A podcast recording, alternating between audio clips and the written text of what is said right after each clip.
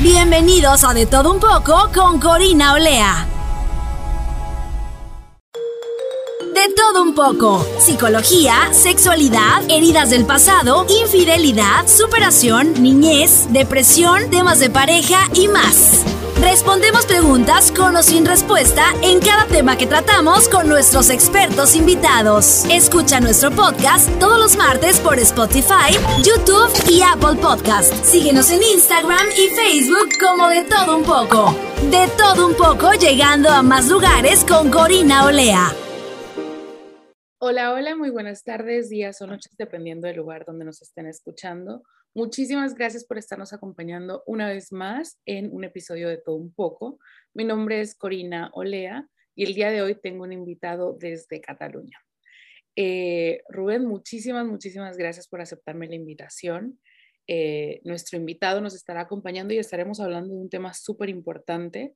Estaremos hablando sobre el no olvidarse de uno mismo cuando se convierte en padre. Rubén es eh, mentor da sesiones, cursos en línea, eh, te ayuda a soltar el pasado pues para que puedas tener una mejor calidad de vida. Tiene una página que se llama Buceador de Mentes y bueno, el día de hoy vamos a estar buceando en la mente de todos ustedes. Eh, Rubén, bienvenido, ¿cómo estás?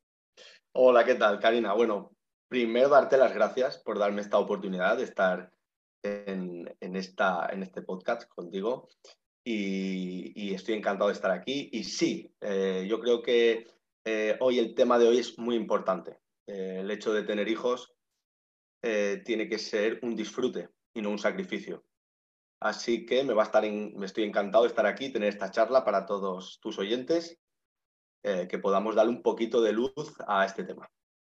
Claro, me encanta eso que has dicho, que, que el hecho de tener hijos es como un disfrute, ¿no? Y muchas veces podemos verlo eh, en otras personas cuando vemos que son padres y de repente los vemos con esa carga emocional, que no quiere decir que no haya una carga emocional. Claro que debe de haber una carga emocional, pero no debe llegar a un punto en el que te sientas agobiado y que ni siquiera estés disfrutando la paternidad o la, la maternidad, ¿no? Totalmente. Una de las cuestiones es el cómo a nosotros nos han educado.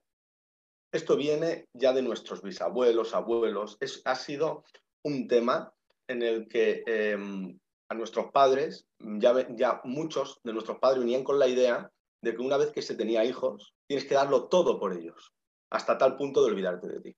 Y ahí yo creo que es donde está el problema, porque eh, si, una vez que tienes hijos, si te olvidas de ti, em, pones mucha carga en tus hijos, pones mucha responsabilidad y vas llenando su mochila de piedras de cosas que no son suyas. Claro. Y, por ejemplo, Rubén, tú que, que te, centras mucho, yo decidí invitarte porque vi un tema eh, que subiste, un video corto, donde mencionabas que no hay que dar todo por los hijos. Y si uno ve eh, solamente como el tema, el título como tal, uno puede decir, ay, no, pero qué mal padre eres, ¿por qué no vas a dar todo por tus hijos y tus hijos deben de ser todo en este mundo? ¿Qué, ¿Qué, es lo que pasa? O sea, regularmente tú te encuentras mucho con esta situación, o sea, tú te impartes cursos que ayudas a las personas. Totalmente. Sí, sí que me encuentro. La cuestión está en que em, cuando tú eres padre, si a tus padres, tu madre, eh, lo dejó todo por cuidarte, no estudió, no cumplió sus sueños, ah, no se conoció a sí misma, no sabía lo que le gustaba, lo que no le gustaba, se cuidaba de la casa y de sus hijos, tú creces con ese aprendizaje. Entonces tú tienes la idea de que cuando tú seas padre, inconscientemente vas a hacer lo mismo que hizo tu madre contigo. Porque eso, es, eso se supone que es lo que tiene que hacer una madre. Para mí, importantísimo y donde está la clave, un equilibrio. Tiene que haber un equilibrio en tu vida, no solo con tus hijos, sino en cualquier área de tu vida. Tiene que haber un equilibrio entre tú y la entre tu necesidad y la necesidad de los demás. En este caso, porque estamos hablando de los hijos. Claro. Yo, por ejemplo, yo todavía no soy mamá, eh, pero sí me, sí, siempre me ha interesado mucho que eh, uno se debe de preparar, ¿no? Para ser padre. Creo que el ser padre no nada más es de decir, bueno, es la naturaleza. Eh, la sociedad me dice que tengo que ser padre o tengo que ser madre. Creo que el ser padre eh, es una decisión y debe de ser de las decisiones más importantes de tu vida, porque vas a traer un ser humano que va a aprender de ti y, y que si vas a dejar un ser humano aquí para el día que ya no estés aquí en la tierra, pues tiene que ser lo, lo mejor posible ese ser humano, ¿sabes? Independiente, eh, vamos, crear un ser humano lo más bueno posible. Y no dejarlo ahí a la deriva y que vaya aprendiendo solito, ¿sabes? Entonces creo que también eh, es importante enseñarle eh, lo mejor emocionalmente y no dejarle cargas que no le corresponden, que es lo que, lo que siento que ahorita estas generaciones, la generación mía, la tuya, eh, está aprendiendo a soltarse de todas esas cargas que nos han dejado los abuelos, nuestros padres, bisabuelos, etc. Exacto. Al final, em, el tener un hijo es una responsabilidad muy grande, porque traes al mundo a una persona que va a sentir que tiene que aprender de ti. Entonces, al final, para mí es como, ¿qué es lo que yo quiero transmitir a mis hijos? ¿Cómo, ¿Cómo me gustaría a mí que mis hijos, cuando sean adultos, vivieran y fuesen felices? ¿De qué manera? Siendo independientes, con autoestima alta, conociéndose, cumpliendo sus sueños, en un trabajo que les guste. Vale, perfecto. Pero para poder enseñarle a tu hijo eso, lo tienes que hacer tú. Ahí está la clave. La clave es no decirle a tus hijos que cumplan sus sueños o que se tienen que querer mucho. Si después tú necesitas 10 minutos al día y no te los estás respetando porque te sientes mala madre o mal padre. Entonces, a los hijos se le enseña cómo se le enseña al hijo, con el ejemplo. Si tú quieres a un hijo independiente, priorízate a ti mismo primero, para que él vaya aprendiendo en que papá se prioriza. Para papá lo más importante es él. Y esto no significa ser egoísta, significa que yo sé dentro de mí que si yo me cojo mi tiempo, el tiempo que pase con mis hijos va a ser de mucha más calidad, de mucha más presencia. En cambio, si yo me levanto y me acuesto y todo mi día tiene que ver con mis hijos, habrán cinco minutos de presencia, un ejemplo. Pero el resto del día, ¿cómo estás? ¿Les estás gritando? ¿Estás comunicando? ¿Les escuchas? ¿Te agobian? ¿Les pones la tablet para que no te molesten? ¿Qué haces? Entonces, al final, hay que hacer un parón. Cuando tú ya estás entrando en esta, en esta, en esta rueda, hay que hacer un parón. Y, para, tanto para las personas que quieran tener hijos como para los que no, bienvenido sea. Y a la vez, tus hijos van a aprender con el ejemplo. Yo eh, soy una persona, te voy a poner un ejemplo, lo más que me está pasando, que me, que me pasa desde que tengo un hijo de cinco años y, y otro de un año y medio. Y el de cinco años, yo, mi madre, eh, desde que nació, nació con el 70% de sordera. Entonces, ella no se puso aparatos cuando yo era pequeño. Ella no escuchaba. Entonces, en mi casa siempre se ha gritado mucho. Se ha gritado mucho y no desde la agresividad, sino porque mi madre no se entera. Entonces, yo desde pequeño, tú imagínate que a mí me cuidaba mi madre 10 minutos. En esos 10 minutos yo tenía que gritar mucho para que mi madre me oyera. Si no, no me escuchaba. Si me pasaba algo, no me escuchaba. Claro. Entonces, yo he ido creciendo y cuando necesito expresar algo, de repente alzo la voz para que me escuchen. Entonces mi hijo ve que yo grito. Entonces él de repente va a pedirme algo y lo hace gritando. Y claro, yo me asusto y digo, ¿pero por qué gritas? Y me dice, papá, lo estoy aprendiendo de ti. Y yo, vale, es verdad. Entonces, este es el ejemplo más claro. Yo no le puedo decir a mi hijo que no grite si yo cuando me dirijo a él, aunque no le sea para reñirle ni para ponerle un límite, no, es que me sale, alzo la voz. Entonces, este es, con esto todo. Claro. Eh, Rubén, creo que hay un punto súper importante cuando eh, las personas se convierten en padres y que no necesariamente te tienes que dar cuenta porque eres padre. Lo puedes ver en la vida cotidiana, ¿no? Eh, ¿Cuántos matrimonios se terminan porque dejas de hacerle caso a la pareja porque te centras solamente en los hijos? ¿Qué con esto? Claro, el, tema de, la, ya, cuando hablamos de equipo, de unidad familiar, de la pareja y de los hijos, como muy, muy, cada, historia tiene su mundo. Entonces, la mamá ha tenido su infancia, tiene unas creencias de lo que se supone que es ser madre y mujer, según lo que ha aprendido de su mamá y de su papá. Lo que ha aprendido aquí, atrae un tipo de hombre, iguales a las suyas. ¿Por qué? Porque es lo que atrae. Entonces, papá viene con lo mismo supone que tiene que ser un padre y un hombre en la pareja, dependiendo de, de su familia. Aquí, ¿qué pasa? Que en el momento en que entra un hijo en la ecuación, pasa lo mismo. A, por, por ser mamá, ya químicamente lo que hace el cuerpo es querer proteger al, niño. emocionalmente, físicamente y espiritualmente, mujer cuando es madre es todo el hijo. ¿Por qué? ¿Por qué? Porque sabe que el niño lo necesita para sobrevivir. Entonces, el papá la función del papá que es traer alimento a casa, que a la familia no le falte de nada. Esto es por instinto del hombre. Pasa que esto cuando se mantiene en el tiempo, a la brecha. Que mamá, cuando se va haciendo grande, si no vuelve otra vez a su sitio como pareja, y papá mismo, y no encuentran aquí un equilibrio familiar entre la relación y los hijos, es cuando la brecha es demasiado grande. Entonces, cuando puede ser que se rompa.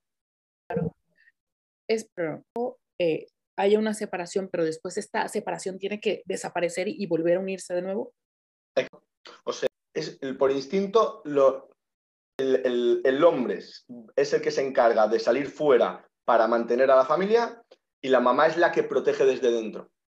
En muchas parejas, ¿qué pasa? Que como también vienen con muchas historias, eh, lo que han aprendido, eh, no, no, entienden tampoco lo que está pasando y no lo utilizan a su favor.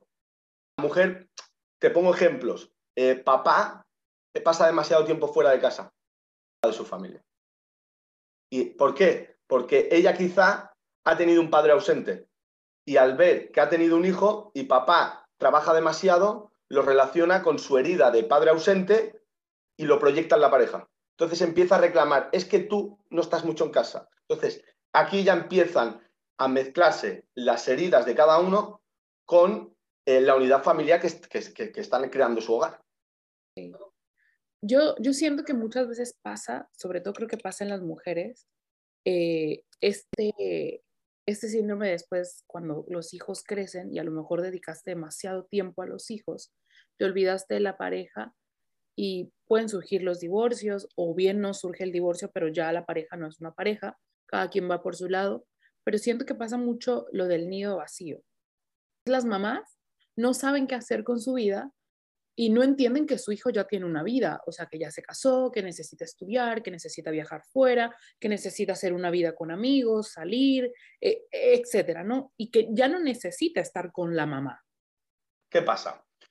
Por un ejemplo, em, nace una mujer, ¿sí? Es niña, ve cómo mamá se encarga, papá trabaja, va creciendo con situaciones traumáticas que todos vivimos de una de otra, vamos creciendo y de repente conoce un chico, no ha, no ha conseguido todavía saber quién es, gusta, lo que no le gusta. Al nacer el hijo se centra, como hizo su madre, totalmente en el hijo, todo el tiempo y está totalmente apegada al hijo. En algún momento quiere volar. Vuela, ella dice, madre mía, ¿y ahora qué? Claro, ¿qué pasa? Que si no se va a terapia, si no se toma conciencia de esto, de alguna manera, es cuando muchas madres empiezan a echar la responsabilidad al hijo. Es que he cambiado mucho, eh, eres muy mal hijo, fíjate que vienes poquito a verme, tanto, ya no me gusta, etcétera, etcétera. Yo di todo por ti. Exacto, y mira tú cómo me lo pagas, vida, yo soy tu madre. ¿Qué recomendaciones podrías hacer tú cuando los hijos ven esta situación, no? Eh, que, es muy común, al menos aquí en, bueno, no digo aquí porque yo soy mexicana, pero al menos en México es muy común que eh, en, el país de nosotros, eh, mexicanos o países latinos, los hijos se sientan con esta responsabilidad con los padres. Yo siento que en Europa no pasa tanto, siento que en Europa como que la gente suele ser un poquito más independiente, ¿no? que a lo mejor cuando el papá, eh, la mamá o la yaya ya está un poco grande y no se le puede cuidar, dices, bueno, tiene que ir a un lugar donde se le pueda cuidar y se le puedan dar los cuidados. Pero yo como hijo o como mm, hija de, la yaya, no voy a, dejar de hacer mi vida por, por cuidar a la abuela. O sea, no voy a tener, no voy a empezar a tener dificultades en el trabajo, eh, de dejar de cuidar a mis hijos, porque muchas veces se tienen hijos y tienes que ponerle atención a tus hijos. Pero en cambio en América Latina no pasa eso. En América Latina no se le manda a un, lugar donde le cuiden. La yaya, por eh, generaciones y generaciones, la yaya va a, vivir con los, va a vivir con los hijos y una semana o un mes o un tiempo determinado lo va a tener un hijo, el próximo tiempo lo va a tener otro hijo y así sucesivamente y luego empiezan a haber conflictos familiares. ¿Por qué? Porque no sabemos poner límites. A ver, eh, uno cuando tiene hijos, hay que preguntar es para qué tienes hijos. Ver dentro de ti y te tienes que contar la verdad, con qué intención has tenido tus hijos. si su madre hasta el último día de su muerte y yo de repente quiero hacer diciendo, oye, pero tú cuidarás de mí. No, yo no voy a cuidar de ti. Yo vendré a verte cada vez que sienta que me apetece venir, estaré a tu lado y te ayudaré desde mi posición como hijo. Pero teniendo mi vida, mi trabajo, mis hijos, mi pareja, mi mujer. Esto, conflictos. Claro. Yo los he tenido, conflictos. ¿Por qué? Porque mi madre fue una persona que cuidó de sus padres hasta el último día de su muerte. A su madre, mi abuela, con Alzheimer. Me pusieron a dormir conmigo cuando yo tan solo era un niño. Encontraba ellos em, caída con sangre a las 4 de la mañana porque se ponía a cocinar. Aún así, la metieron un, tiempo en una residencia porque no la podíamos cuidar y la volvieron a sacar. Se sentía muy culpable. familia personas le decían comentarios tipo, ahora que ya no te limpia, la mandas a una residencia. Con ese sentimiento de culpabilidad no podía. de la residencia hasta que ya, cuando ya le quedaban los últimos días, que la volvió a meter porque para que ya acabara de... Con, esto, con este ejemplo que te quiero decir, que yo viví en mis carnes lo que es no poner límites y coger una responsabilidad que no te toca. Ella se descuidó de sus hijos por culpa de su madre momentos me he sentido muy solo como hijo, porque mi madre, en vez de toda la energía y en su, y en su hogar, en sus hijos, la estaba poniendo en su madre. Genera muchos traumas y muchos conflictos a nivel familiar. Siempre baja del sistema familiar. Mamá cuidan de los hijos. Los hijos cuando son adultos y tienen hijos cuidan de sus hijos. La energía tiene que ir para abajo. Cuando va para arriba, nos colocamos en posiciones que no nos corresponden. Que no nos corresponden. Si tú estás haciendo de mamá de tu madre y tienes hijos, tus hijos están huérfanos, no tienen mamá. Es tan importante límites y saber cuál es tu sitio. Quiero decir, ni recomiendo, ni no recomiendo, ni aconsejo, ni no aconsejo el tema de las residencias. Eso cada persona y cada familia que lo haga de la mejor manera que sepa hacerlo, y listo. O sea, esto no, yo nunca voy a decir lo que se tiene que hacer. Y a la vez, por mi experiencia, tanto personal como que lo veo con mis clientes, encontrar un equilibrio. El hecho de tener a tu madre en casa generando problemas en tu pareja, con tus hijos, con tu misma. Entonces, esto hay que solucionarlo. Decir que lo metas en una residencia, hay que solucionarlo, hay que buscar la, la solución porque eso si se expande en el tiempo, más problemas después. Claro, eh, muchas veces vemos que em, de repente, ¿no? Puede pasar que tienes eh, a tu madre y a lo mejor tu madre nunca fue eh, admiradora de tu, nueva de tu pareja. Ya la madre se convierte en una persona adulta de la tercera edad y tiene que venir a la casa. Luego el esposo puede decir, pero ¿cómo la vas a traer a casa? O sea, si nunca me ha querido, y ahora tengo que convivir con esta persona, ¿sabes? Y a veces como, como hija o como hijo, porque se puede dar en los dos casos, no pones los límites y dices, no, pero es mi madre. Entonces tiene que, tiene que venir aquí porque es mi madre y la tengo que cuidar. Uno como hijo a veces también se pone esa responsabilidad, ¿no? Tengo que cuidar a mi padre o tengo que cuidar a mi madre. Y luego tú como padre, cuando tienes hijos, estás esperando que tus hijos hagan absolutamente lo mismo viene el conflicto porque ya ahorita estas generaciones, esta generación está tratando de soltar todas esas cadenas, todas esas cosas que no te corresponden y estamos tratando de ser una generación sana, libre y, limitantes, vaya, que ponemos límites a las personas. Entonces, eh, esta generación yo creo que, está, está, generando un cambio. Bueno, todas las generaciones generan un cambio y yo creo que en esta está siendo este. El poder empezar a soltar el pasado, el poder soltar todo lo que, todo lo que nos ha llegado de, tema familiar, nos toca a nosotros eh, limpiar un poco. Muchas veces es el soltar, el, el diferente, también te trae muchos conflictos en, la familia.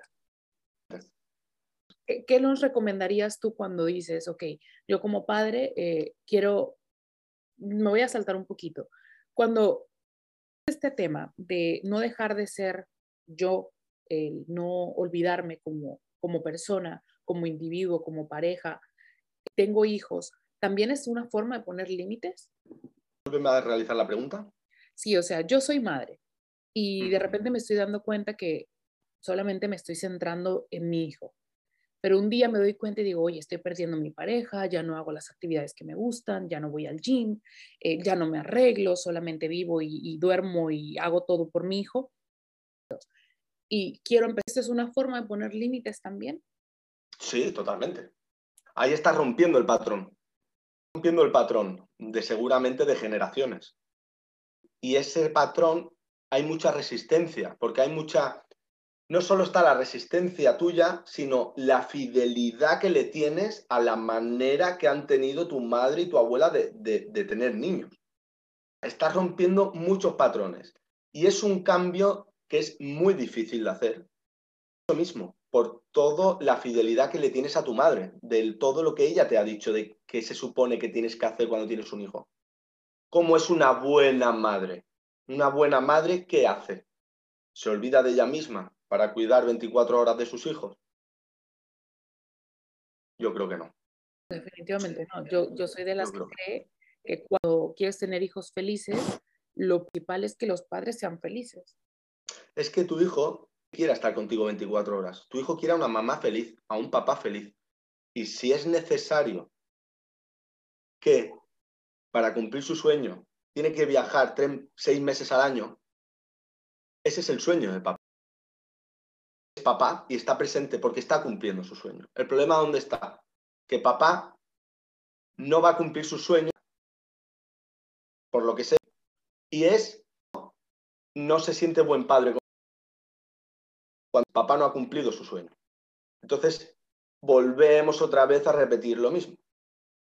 Con lo que yo he hecho por ti, cumplí mis sueños por cuidarte y ahora tú ¿Qué le estás enseñando a, tus hijos? ¿Quieres que cumplan sus sueños? Cumple tú los tuyos. Y eso no significa que los abandones, no significa que eh, no vayas a estar. No, se trata de encontrar un equilibrio, porque tú la responsabilidad como padre la tienes. Tú tienes, has tenido hijos. Y a la vez, sentarte con tu pareja para crear qué necesidad tiene, necesidad tengo yo. A partir de ahí, vamos a crear un equipo donde podamos seguir conociéndonos, seguir priorizándonos, seguir eh, compartiendo momentos de pareja, momentos solos y a la vez estar presentes y crear momentos de calidad con nuestros hijos. Rubén. Claro, yo para mí la solución que yo estoy encontrando es ir a terapia. Sí, claro, yo creo que a, a este tipo de problemas es la terapia, o sea. Totalmente. Me gustaría, Rubén, hacerte una pregunta y creo que esta es súper importante. Cuando las personas se convierten en padres, los hijos se hacen adultos y luego el padre viene y le empieza a reclamar al hijo, es que tú no me estás cuidando, es que yo te di la vida, es que tú me lo debes, es que yo te di esto, lo otro, bla, bla, bla, bla. ¿Estos reproches son punto de culpa? O sea, ¿existe el sentimiento de culpa?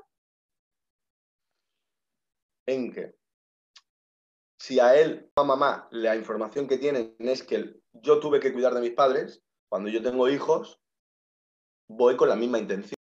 Mis hijos lo das por hecho. De que tú tienes, así es la vida. O sea, así es la vida. La vida es así. Yo nazco, mis padres son viejitos, los cuido, yo tengo hijos y me cuidan a mí. En el momento en que se rompen, primero de la, de, de la fidelidad que yo le tengo a mi padre, que yo sí que lo cuidé y ahora mi hijo no me va a cuidar. Mi hijo me está decepcionando como hijo. Va dirigido hacia el hijo. Tú eres el que eres diferente. Tú eres el que estás haciendo lo mismo que todos los hombres o las mujeres del sistema familiar. Por mi parte, me he sentido muy culpable como hijo. Uno de mis grandes temas en terapia. El sentimiento de culpabilidad por sentirme que yo soy mal hijo. Que yo no soy suficiente en mi caso, en mi caso, ya no es tanto por el hecho de que yo ya hace tiempo que le dije que yo no la iba a meter en mi casa, que yo iba a estar, pero que no la iba a meter en mi casa. No solo por eso, sino por las heridas que mi madre tiene. A mi madre le pegaba cuando era pequeña. Entonces, mm, aún ya le estás haciendo sentir culpable de la vida. Ya hay un maltrato ahí. Un niño es muy vulnerable. Le pones la mano encima.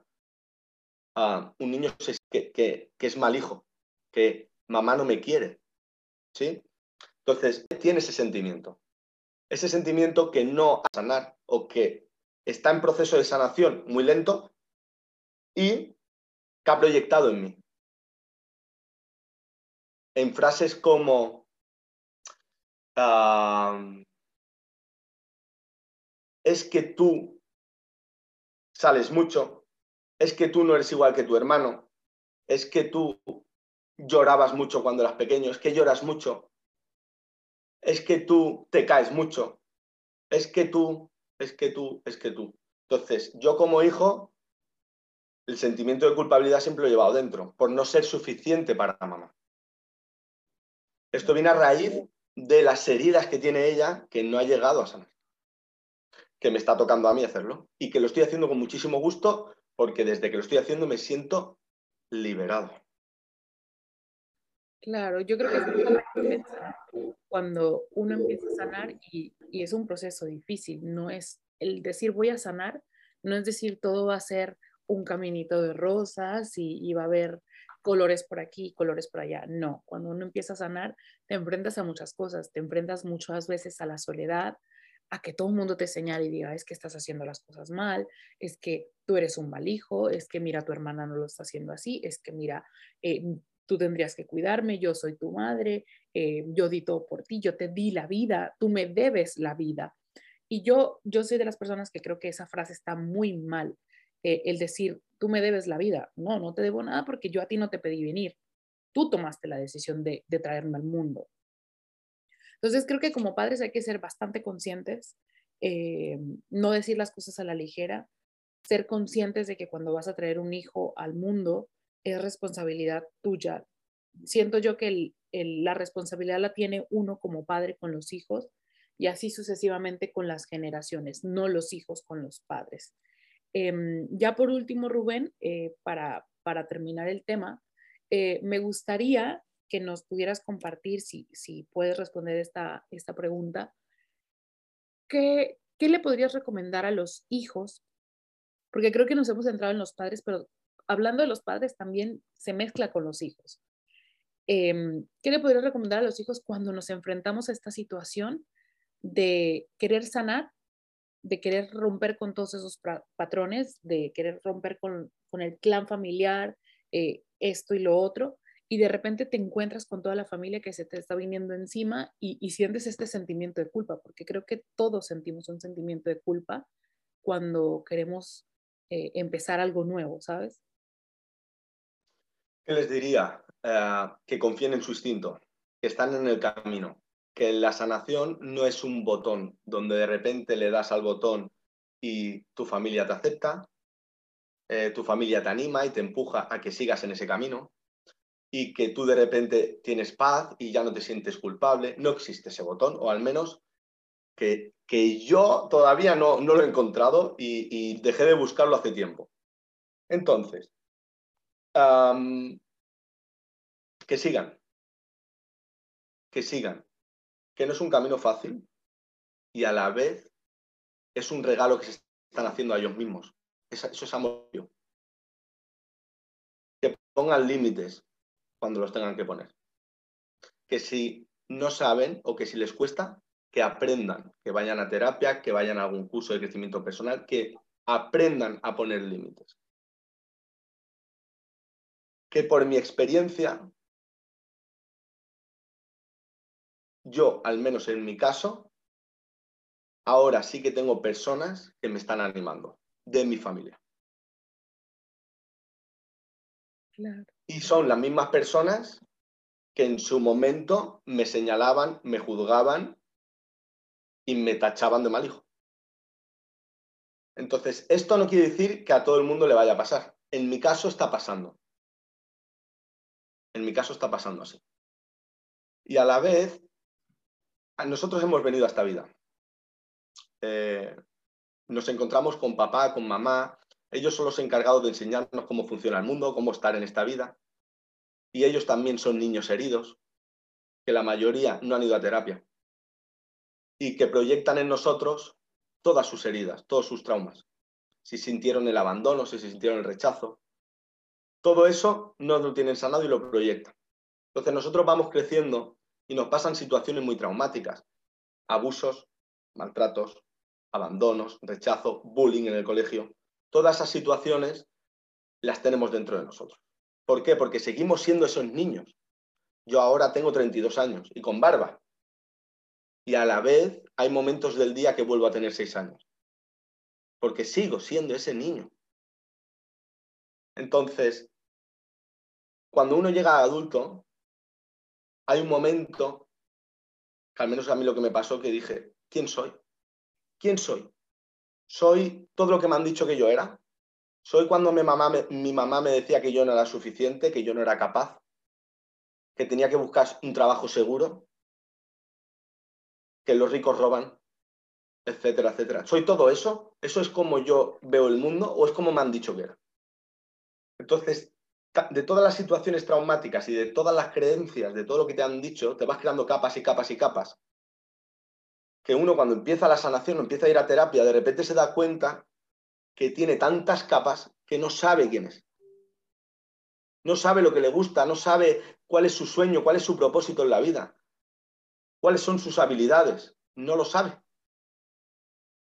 Cuáles son sus dones, sus talentos. Entonces, para acabar, decir que en este punto, cuando llegas a ese punto, para todo aquel que me esté escuchando y esté en un punto antes en un punto ya después de ir a terapia. Nos vamos a morir. Nos vamos a morir y no sabemos en qué momento. Ahora estoy hablando aquí contigo, Carolina, y a lo mejor mañana ya no estoy aquí. ¿Por qué? Porque está pasando. Ahora mismo está muriendo gente. Gente que se pensaba que no iba a morir. Gente que no ha cumplido su sueño. Ahora mismo está muriendo gente. ¿Y quién no nos dice que vamos a ser nosotros? Entonces, tenemos que ser conscientes de que la muerte está. Entonces, ahora la pregunta es, ¿y qué vamos a hacer con el tiempo que nos queda? ¿Qué estás haciendo? No escuchando, eh, eh, estando todo el tiempo con tus hijos porque así se supone que eres buena madre. ¿Y tú dónde estás? Y si tus hijos a los 18 años se van fuera de casa, ¿qué va a ser de ti? Ahora empieza hoy. Después de escuchar este podcast, llama a alguien que tú conectes, un psicólogo, un terapeuta, un curso, lo que sea. Pasa la acción, ya está. Está el reloj. Claro, me encanta que cuando uno toma la, la decisión de sanar, no solamente sana a uno mismo, o sea, sanas las generaciones que hay atrás y sobre todo sanas a las generaciones futuras. O sea, ya no les vas a dejar esa carga con la que te tocó a ti cargar. Exacto. Así es. Así que si realmente quieres a tus hijos, quiérate a ti tú más. Tanto, quiérete tanto como para tomarte el tiempo suficiente para sanarte. Y ese es el mayor regalo a tus hijos.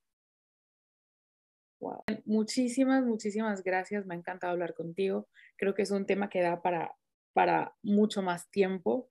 Eh, hay temas que, creo que son de suma importancia, lo, de la relación con los padres, la relación de los hijos con los padres, esos sentimientos de culpa, las heridas de la, de la infancia, o sea, creo que la mayoría, si no es que todos los seres humanos crecemos con una herida de la infancia, ¿no? El abandono, el rechazo, em, muchas, muchas heridas, pero lo importante es reconocerlas y, quererlas sanar. Em, Rubén, no sé si quieres mencionar dónde te pueden encontrar, eh, cómo pueden encontrar tus cursos, e, etcétera. Sí, actualmente estoy muy activo en TikTok y en Instagram. En las dos plataformas me llamo exactamente igual, Buceador de Mentes, y ahí van a encontrar muchísimo contenido de valor, donde en cada vídeo te va a remover algo, porque esa es mi intención, hacer y trato temas que yo creo que hay que darle voz. Darle voz porque trato temas que normalmente están ocultos en la sombra. Y yo creo que a la sombra hay que darle luz para que, para, para que se pueda liberar. ¿no? Entonces, ahí van a tener eh, toda la información mía, entran pueden entrar en, los enlaces que hay en mi perfil y ahí verán mis cursos, eh, pueden contactar conmigo por WhatsApp para, para pedirme información, para mis sesiones, para mis mentorías, lo que necesitéis, aquí estoy. Claro, yo les voy a estar en la descripción del podcast, las redes sociales de Rubén. Y recuerden que pueden tomar el curso, no importa en qué lugar del mundo se encuentren, eh, pueden tomarlo, están al alcance de todos. Así es que, bueno, cualquier duda que tengan, me envían un mensaje y yo con gusto les doy toda la información. Ahora sí, Rubén, nos estamos despidiendo. Que tengas una excelente noche, porque sé que allá ya es de noche. Este, así es que muchísimas, muchísimas gracias. Gracias a ti, Corina. Ha sido, ha sido un placer estar aquí hoy contigo. Bueno, chicos, nos estamos despidiendo. Nos vemos el próximo martes con un nuevo invitado y un nuevo episodio. Que tengan un excelente día. Hasta luego. Listo, Rubén. Muchísimas, muchísimas. Muy bien, Corina. Esto fue De Todo Un poco. Nos escuchamos en el próximo podcast. De Todo Un poco con Corina Olea. Mientras te iba haciendo las preguntas y mientras iba avanzando el episodio, me venían surgiendo más dudas, más dudas, más dudas, más dudas, porque creo que es un tema que da para mucho, para mucho, para mucho.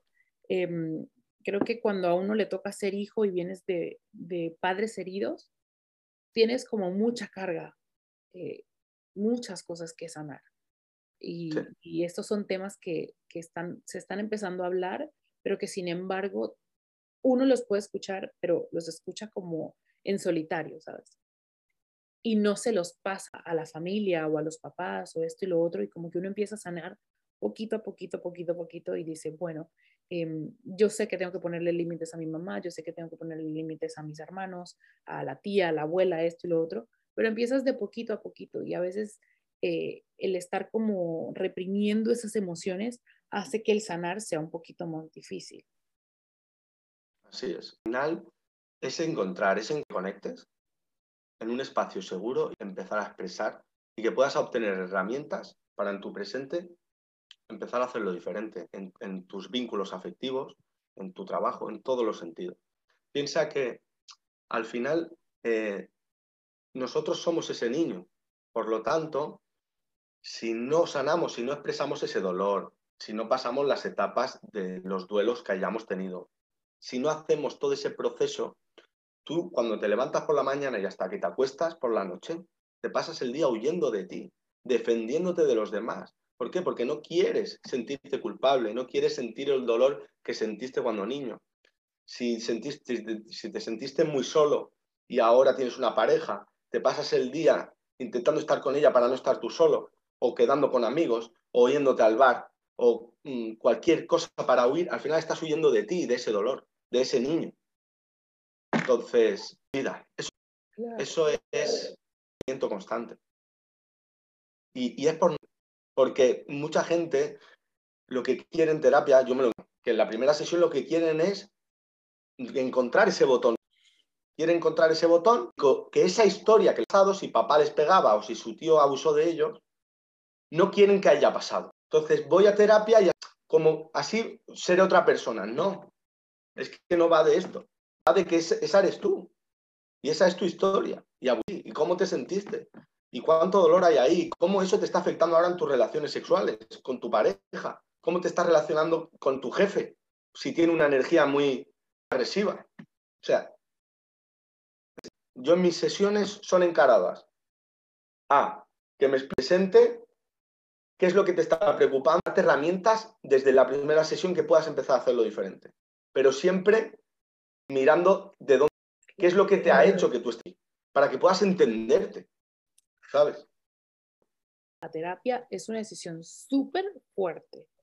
Y muchas veces hay personas en terapia y dicen, no, yo no quiero encontrarme, o sea, porque el tomar terapia es encontrarte contigo, encontrarte a lo mejor con la niña que fue abusada, que fue maltratada, que fue abandonada, que fue rechazada, eh, etcétera, ¿no? Y, y, de repente dicen, no, yo ya no quiero porque estoy yendo a mi pasado de nuevo y lo que quiero es olvidarlo. Y no, en realidad ir a terapia no es olvidar tu pasado, es aprender a vivir con las cosas que ya pasaste y, y, y, pero ya no con el dolor, sino, bueno, me pasó, no me pasó por qué, sino para qué, eh, etcétera, ¿no? Y, creo que también otra cosa que a veces pasa cuando uno va a terapia, cuando hablamos de límites, em, es el miedo.